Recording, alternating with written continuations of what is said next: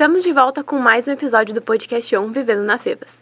Meu nome é Alana Maldana, eu sou estudante de jornalismo aqui da Universidade Fevale.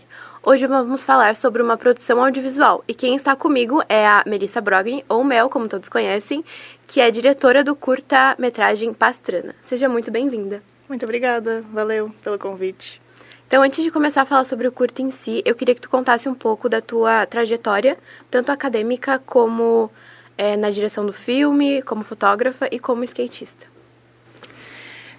Uh, eu já iniciei desde cedo, assim, no skate, fazendo vídeo e fazendo vídeo para internet e, e comecei a postar. Isso me alavancou enquanto skatista mesmo, porque atingi marcas em função de ter material para trocar por apoio, por, por viagem. Então sempre foi uma coisa bem conectada, assim, toda essa minha relação com, com vídeos, com né, o filme em si e o skate. E aí eu fui evoluindo de começar a trabalhar com produção audiovisual aqui no, na Universidade Fevale. É, sou técnica do laboratório aqui e me fez estar em contato mais diário com as produções dos alunos, dos equipamentos e consegui bastante contato, assim, em função de estar no meio da universidade. E isso me alavancou de ter o... Uh, de possibilitar produzir esse meu filme, esse curta-metragem.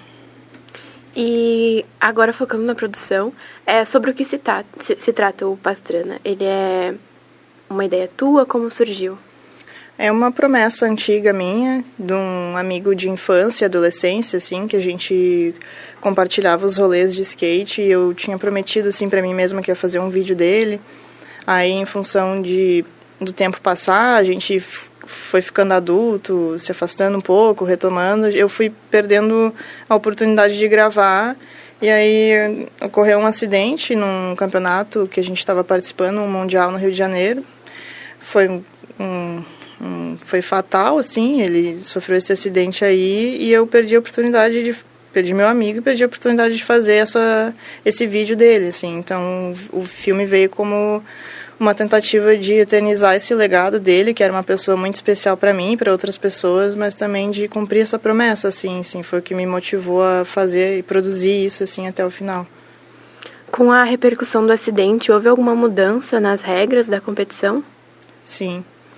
Hum, praticamente tudo foi repensado, assim, mas é uma mudança que vai, vai ser um processo bem lento, assim, o esporte, a modalidade downhill, que é o que eu pratico, descer ladeira em alta velocidade, não é muito reconhecida ainda, então é precisa de mais visibilidade, toda aquela coisa de uma, de uma comunidade pequena ainda para poder ah, progredir.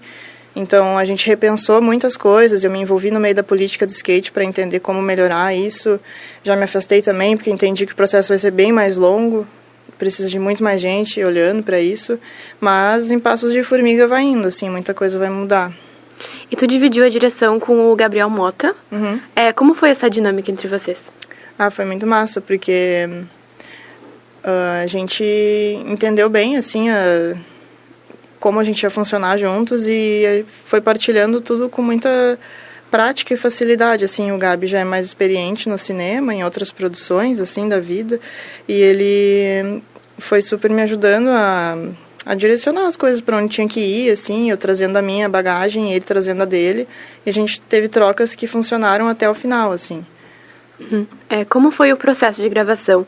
Levou mais ou menos quanto tempo e como foi para conseguir os recursos pro curta? Uhum.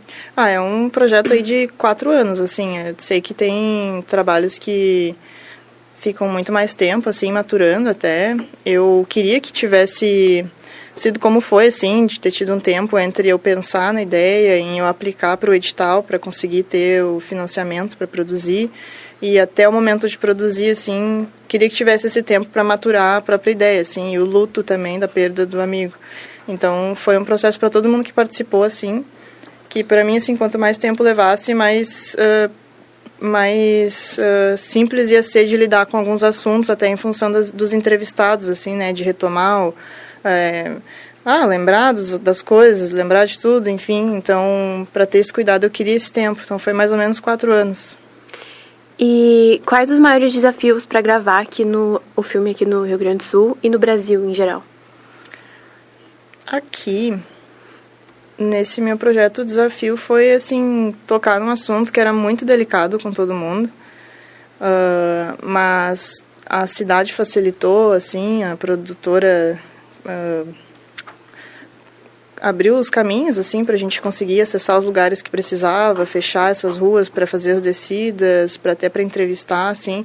Eu lidei ali com um dia de, de imprevisto assim, em relação à luz mesmo, porque a gente precisava de luzes específicas, o sol é quase que um personagem, assim, então a gente acabou planejando coisas de nascer do sol e de pôr do sol e que se falhava um pouco o tempo a gente tinha que aceitar que mudava assim. Então teve uma das diárias que foi prejudicada em função da chuva e a gente abraçou como uma parte que faz parte assim realmente a, a coisa mais nublada mais triste ali fazia parte da narrativa a gente abraçou e fez assim mesmo e acho que uh, acho que em relação a ter visibilidade para uma coisa que é meio desconhecida também, assim, né? No meu caso, de fazer um filme sobre uma coisa do downhill. É uma história, né, muito grande em si, mas uh, é de um esporte que ninguém conhece, então preciso de confiança de outras pessoas olhando para isso. Então acho que essa foi uma dificuldade, mas que eu consegui driblar ali, as pessoas acreditaram no projeto. Uh, o filme vai ser exibido em algum festival esse ano ou no próximo?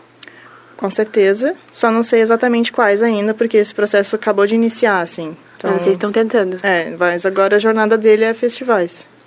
E então, finalizando, quais são os teus planos daqui para frente? Algum projeto em mente? Um novo projeto?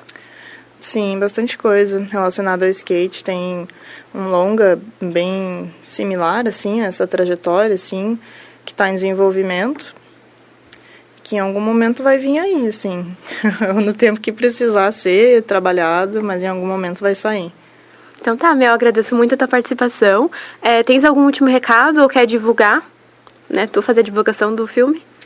Uh, bom, o filme Pastrana em algum momento vai estar tá disponível uh, em, na internet, em, em outros cinemas locais, assim.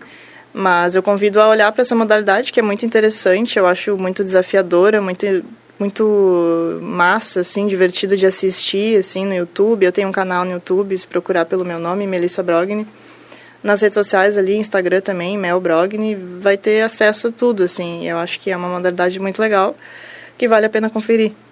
Muito obrigada. Obrigada. Eu que agradeço. Neste episódio do Vivendo na Fevas, conversamos com a diretora do Curta Pastrana, Melissa Brogni. O podcast é uma produção dos acadêmicos de jornalismo aqui da Universidade Fevale. A técnica é de Carlos Pereira e Rinaldo Silveira, a produção é de Jackson Batista e eu, Lana Maldaner, com orientação do professor Marco Santuário. Nos siga no Instagram, arroba para acompanhar a nossa rotina de redação. Muito obrigada e até a próxima!